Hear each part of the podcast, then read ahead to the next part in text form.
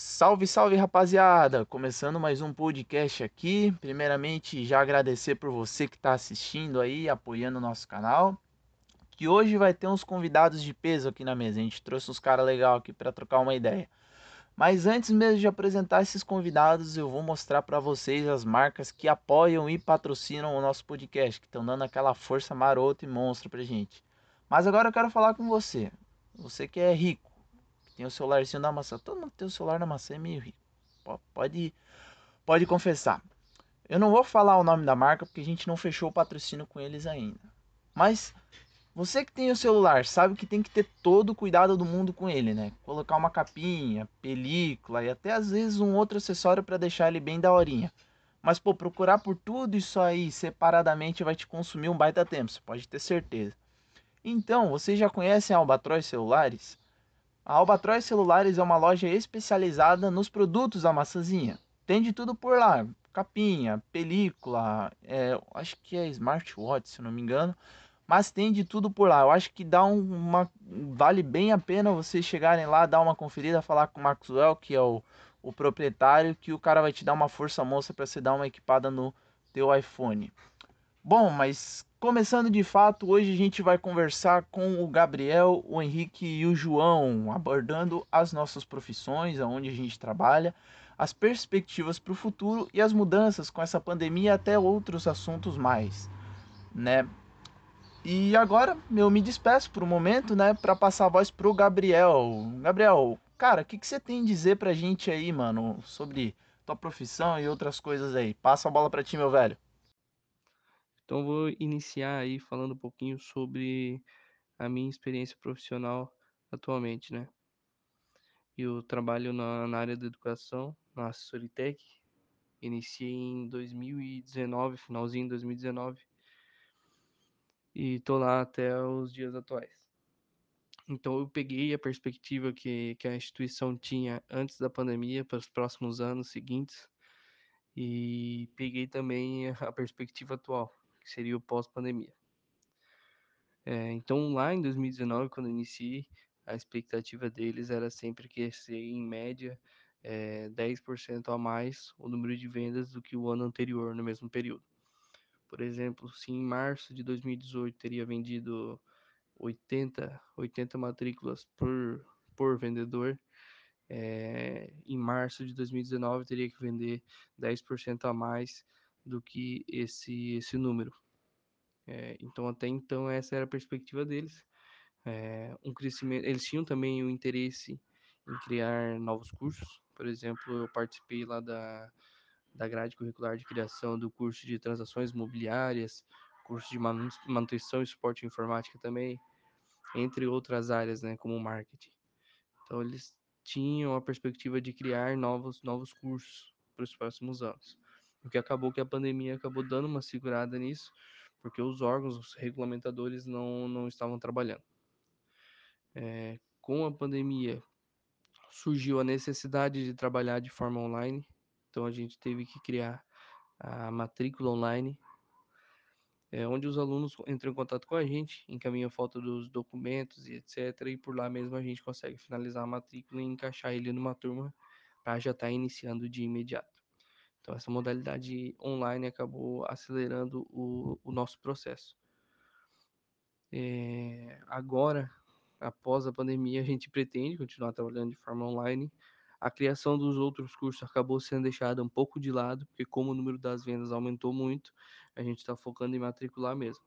Então, aproveitando os cursos que a gente já tem, os materiais que a gente já tem na mão, a gente está aproveitando para matricular agora e encher as turmas aí de aluno que o, o pessoal agora, nesse período de pandemia, está aproveitando para estudar mesmo. Então, a gente acabou deixando um pouco as nossas, as nossas expectativas anteriores de lado para focar na realidade agora. Então a pandemia ela serviu para acelerar um processo que já estava no papel. Por exemplo, cursos online, é, matrícula online, era tudo que estava na ideia, no papel, e que a pandemia é, obrigou, forçou a gente a colocar em prática.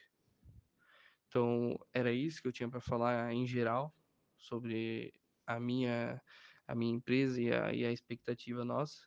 Agora eu deixo a palavra aí com o meu, meu amigo Henrique. Muito bom dia, boa tarde, boa noite pessoal, como é que vocês estão? Tudo tranquilo? É, não sei que horário estão ouvindo, né? Mas vamos lá. É, me chamo Henrique, tenho 18 anos. É, pegando um pouquinho do gancho aí do, do Gabriel Feltrin, quero complementar aqui, cara, sucesso aí para vocês. Sei que tem tudo para crescer aí a empresa com o avanço da, da tecnologia. O segmento da, da educação está sendo, vai ser e está sendo bastante privilegiado aí. Sucesso aí para vocês.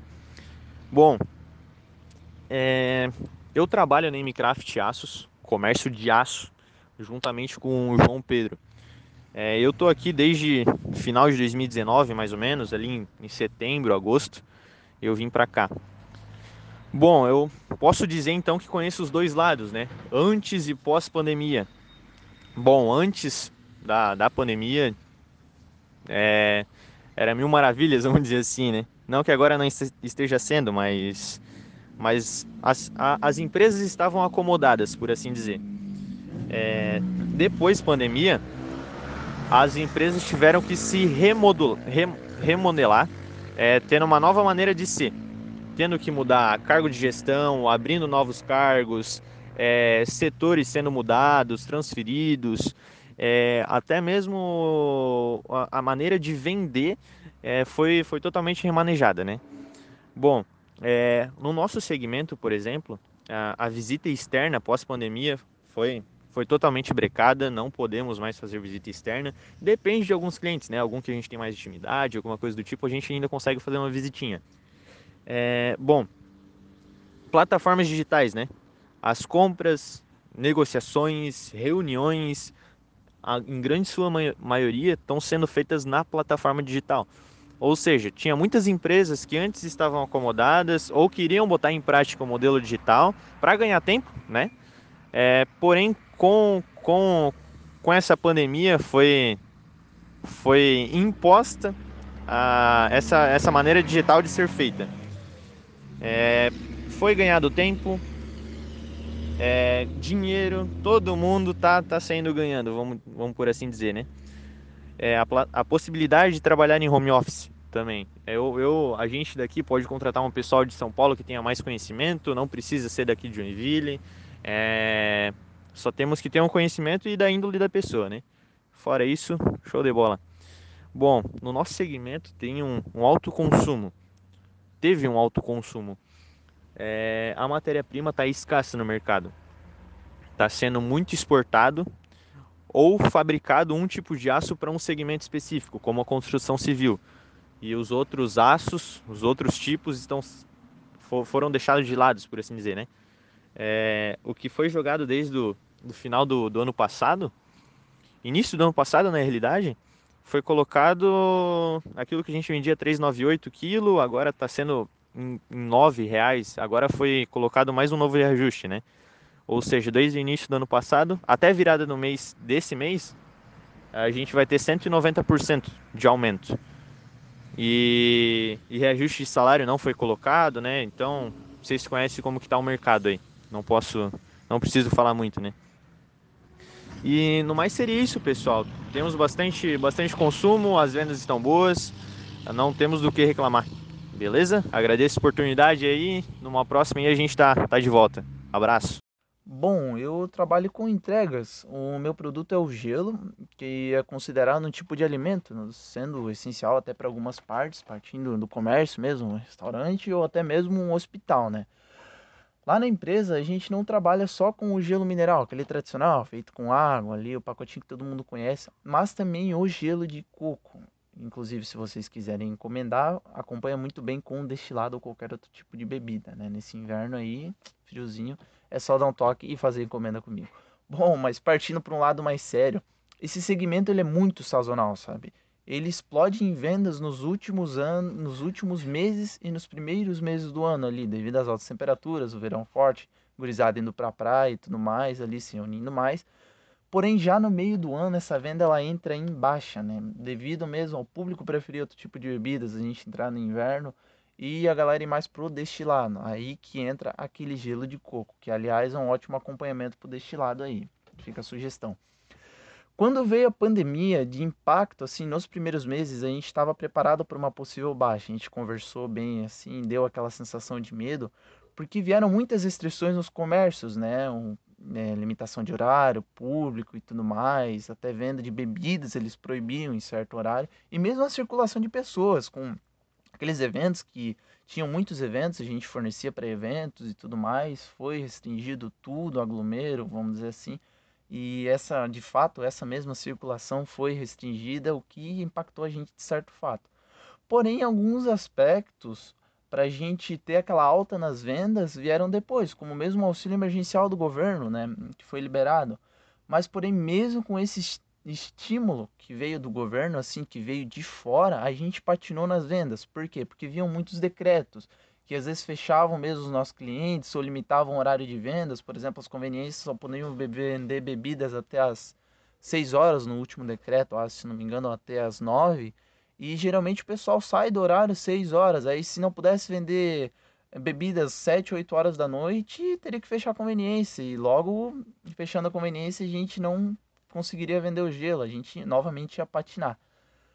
Porém, mesmo com esse cenário, a gente, entre muitas aspas, está bem. As vendas engrenaram, voltaram a uma possível normalidade, né, que a gente tinha antigamente. Mas assim, vamos dizer que não dá para reclamar, graças a Deus. Para os próximos anos, a gente enxerga com bons olhos a expansão da empresa, assim, vamos dizer, falando já de futuro, né, por um longo prazo.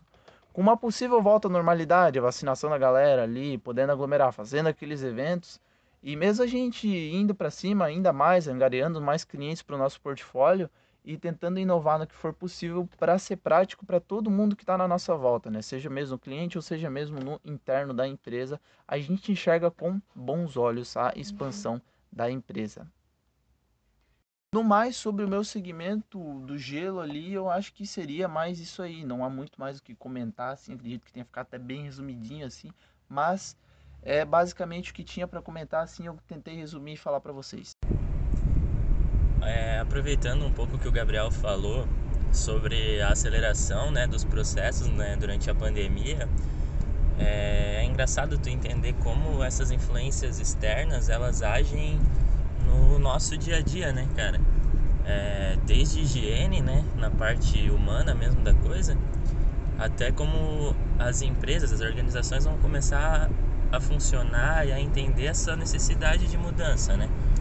É, eu trabalho numa empresa que é comércio de aço e é engraçado porque diferente do, do Gabriel, por exemplo, que focou no home office, que focou no, na venda online, é, no nosso caso, como a gente vende matéria-prima, é, a, a empresa em si teve precisava de gente para trabalhar, então precisava de mais gente.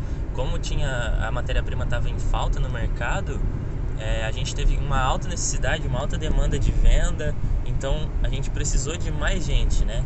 Então, como empresa, como organização, a adaptação que a gente teve, na verdade, foi de precisar de mais mão de obra devido à alta demanda que o mercado tinha, né?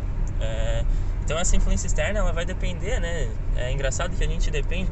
Tem empresa que se quebrou, teve empresa que deu muito certo, teve empresa que se adaptou e conseguiu melhorar. Então é engraçado que essas tendências de home office, de não ter um espaço físico como escritório, que já eram tendências desde 2019, tiveram um aceleramento muito grande. Não teve uma aceleração, quer dizer, muito grande, cara. É, então todas essas tendências vieram à tona com a pandemia porque foi o que o mercado pediu, né? Foi o que o mercado solicitou.